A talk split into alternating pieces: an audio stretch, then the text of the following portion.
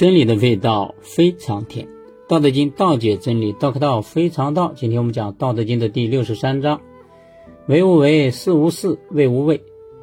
大小多少，图难于其易，为大于其细。天下难事，必作于易；天下大事，必作于细。是以圣人终不为大，故能成其大。夫轻诺必广信，多易必多难。是以圣人忧难之，故终无难矣。这一章抱怨以德这一句，在本章中与上下文内容不符，移至七十九章。这一章有一个多音字，多易必多难。这个时候要念灾难的难。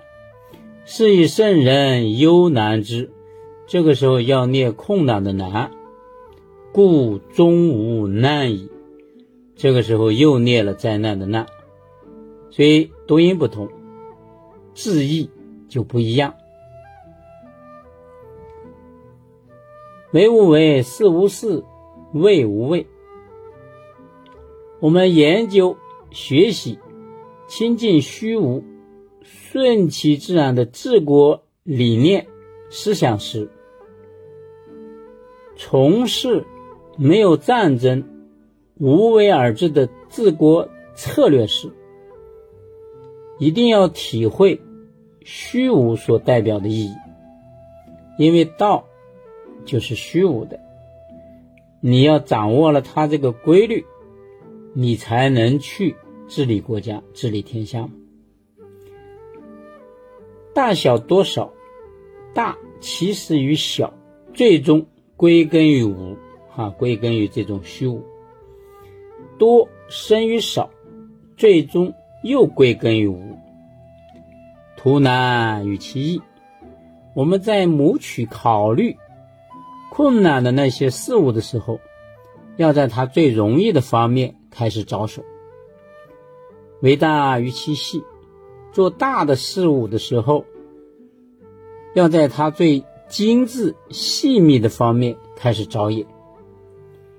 天下难事必作于易，天下不容易困难的事情，一定要在它容易的时候开始。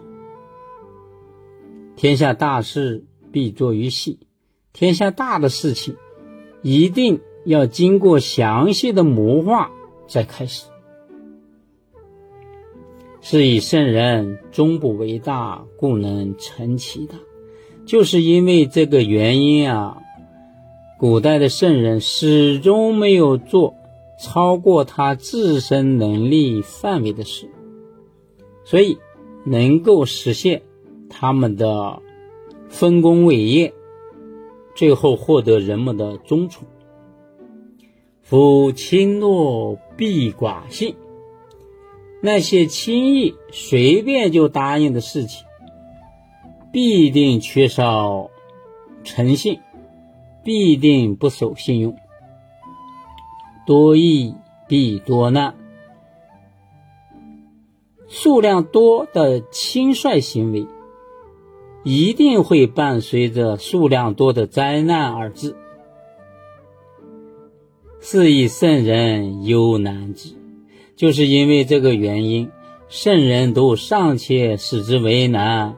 所以他们必须要做出正确判断选择，故终无难矣。所以最终也没有出现灾难的事情，就是因为他们按照道的这个规律去做，所以才能够名垂千史。